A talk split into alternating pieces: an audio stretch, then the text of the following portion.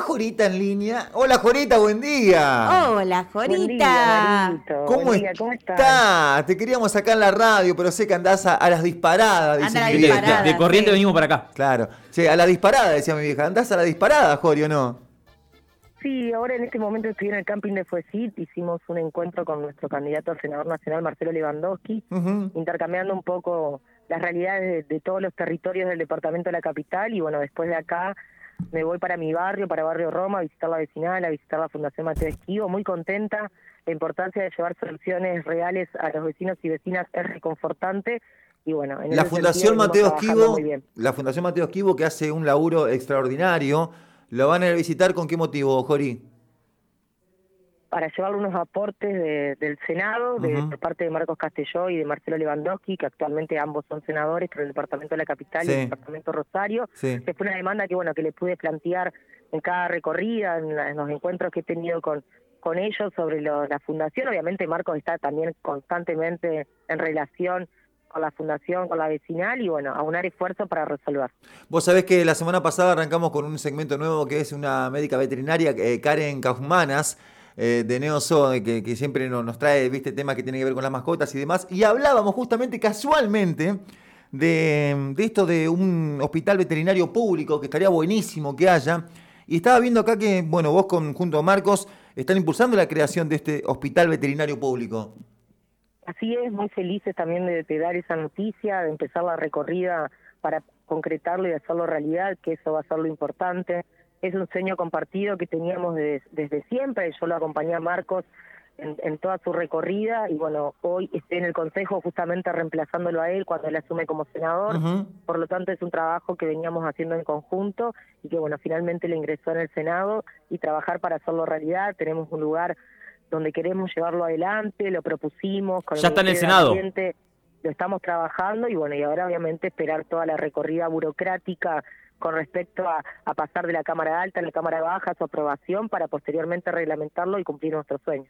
¿Cuál sería la ubicación de este, de este hospital veterinario público? ¿Cuáles son las expectativas también que, que tienen en relación a lo que le dice la gente, lo que dicen sus, sus colegas, si se quiere?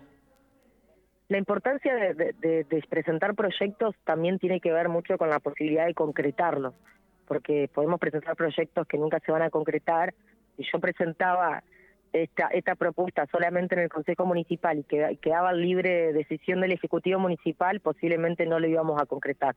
Por lo tanto, decidimos un lugar donde consideramos que es posible llevarlo adelante, como la Granja La Esmeralda, que realmente durante todos estos últimos años está, es, un espacio que no es un desperdicio, es, realmente un desperdicio. un desperdicio. No fue bien cuidado, donde hubo un montón de situaciones complejas y nosotros queremos no solo levantar la granja, que es una granja que a mí particularmente me marcó en la infancia y a todos los santafesinos y santafesinas, sino también utilizarla con herramientas que nos permitan seguir solucionando situaciones que van surgiendo y el veterinario público eh, para, para los santafesinos y también para las zonas aledañas nos parece que la granja es un buen lugar.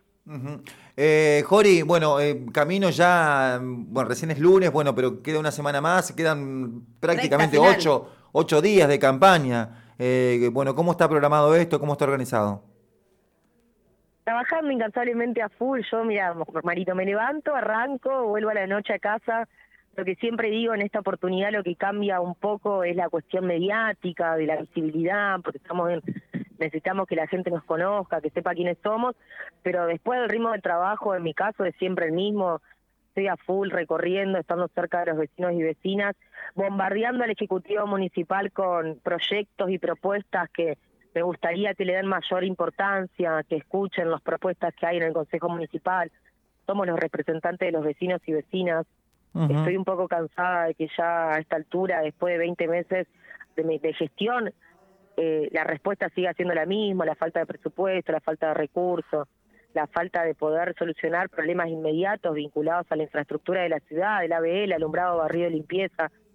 La verdad que en ese sentido ya estoy como reclamando de forma insistente porque las respuestas tienen que llegar. Le solicité al gobernador que trabaje y que vea la posibilidad de dar una mano a la ciudad con el tema de la iluminación, porque los barrios de la ciudad están oscuros, están sucios, microbasurales a cielo abierto por un montón de territorios y conseguimos que bueno se firme un convenio con la municipalidad para bajar luces LED para la ciudad de Santa Fe, a que hoy la, el gobierno de la provincia también estaba asistiendo a al municipio para que ilumine los barrios de la ciudad. Eso es importante, la importancia de un gobierno provincial que acompañe a su municipio y comunas y un gobierno nacional. Fíjate qué importante que es el tema de lo que estás diciendo, que esta mañana eh, vecinos de diferentes barrios se manifestaron en la municipalidad por el tema de iluminarias y demás. Totalmente, Pato, aparte es algo básico. Tenés, no podés seguir diciendo que no tenés presupuesto, que no tenés foco, ya pasó mucho tiempo, está en la capacidad de liderar los destinos de una ciudad, de una provincia, de una nación, poner los números al día, todos los ejecutivos que asumieron tuvieron complicaciones económicas, porque veníamos con una crisis económica de un gobierno nacional que había apostado a un sistema financiero, que esta pandemia vino a profundizar al ciento por ciento pero también la capacidad de tomar decisiones, de ponerse al frente de esta crisis, no llorarla, sino buscar soluciones, tomar medidas que tal vez al inicio son un poco antipáticas, como hizo en su momento nuestro gobernador con respecto a los a los eh, tema de los empleados públicos, de un 1 al 10 eh, los intereses del banco generaban mucha deuda de gasto corriente. Fueron dos meses donde tomó esa medida antipática que permitió poner las finanzas al día con otras decisiones, eso también está en la capacidad de gestionar y de liderar. No es solamente sentarse ahí y decir no tengo esto, no tengo lo otro. Y menos en la ciudad de Santa Fe, donde hay un gobierno nacional y provincial que está acompañando a la municipalidad a partir de obras en los distintos barrios, de resolver la demanda que se presenta creo que falta que el municipio haga su parte. Jorita, recién decías, eh, bueno, mencionabas mejor dicho lo que es el gobierno provincial. Yo creo que uno de los aciertos que, tiene el gobierno provincial es, el del boleto educativo gratuito, que se amplía también.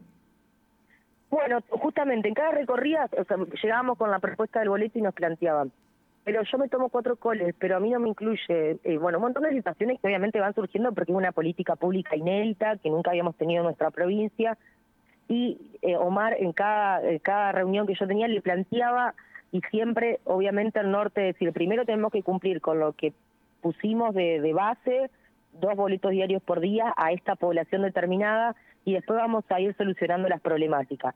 Hoy se anunció, la semana pasada en realidad, la incorporación de los centros de educación física, de las escuelas talleres, de las bibliotecas pedagógicas, de las cocinas centralizadas donde todo el pueblo educativo de esos establecimientos también va a sumarse al beneficio del boleto educativo.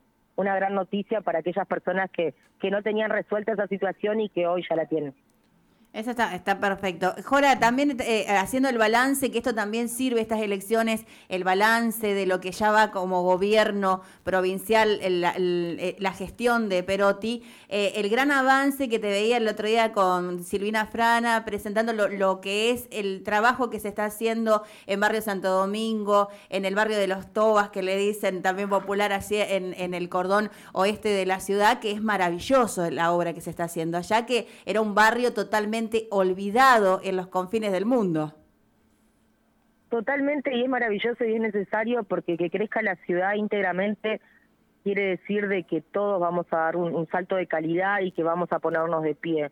Necesitamos que los barrios se urbanicen, no solo los bulevares, que es lo que más se, recorre, sino la importancia de que en cada barrio tengan un centro de salud que pueda atender la demanda, porque eso va a decongestionar el tráfico, va a decongestionar la ida al centro, la posibilidad de resolver, el arraigo de su, de su territorio, no solo en la ciudad de Santa Fe con respecto a los barrios, sino también esto se replica en los municipios y comunas cuando uno fortalece los servicios que se brindan en cada localidad, la importancia de no tener que emigrar, de poder resolver en su lugar.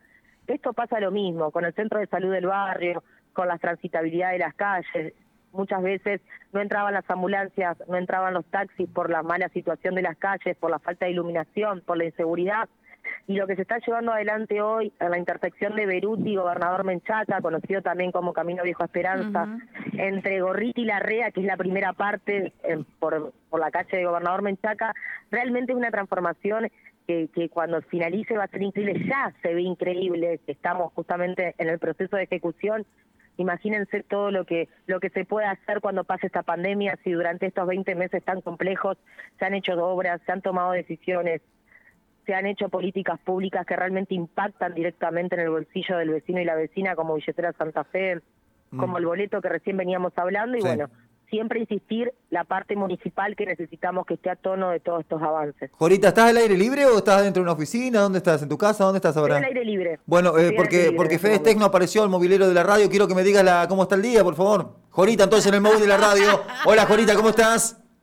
La verdad que estamos viviendo un día fantástico, un sol que estoy segura que cerca del mediodía vamos a rondar en una temperatura muy alta, pero bueno, creo que, que no es muy normal que estemos en esta temperatura a esta altura del año, pero también es real que llega la primavera y que también los días empiezan a mejorar y bueno, llega mi cumpleaños también. Así ¿Cuándo que- es tu cumpleaños? ¿Cuándo? ¿Cuándo?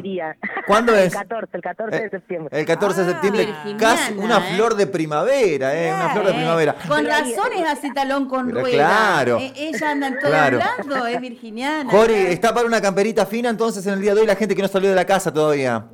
No te digo ni que para camperita fina, no está ni para camperita fina, está para alguna remerita livianita, última manga larga, ya está. Bueno, dale, te mando un beso, Jori, te mando un besito, cuídate. Chau, chau, nos estamos Un viendo. beso muy grande para ustedes, Chao. gracias. Chau, chau. Vendemos, Patito, tengo más visitas en la radio hasta la hora 12.30. Esto es Oíd Mortales Radio en Gol 96.7.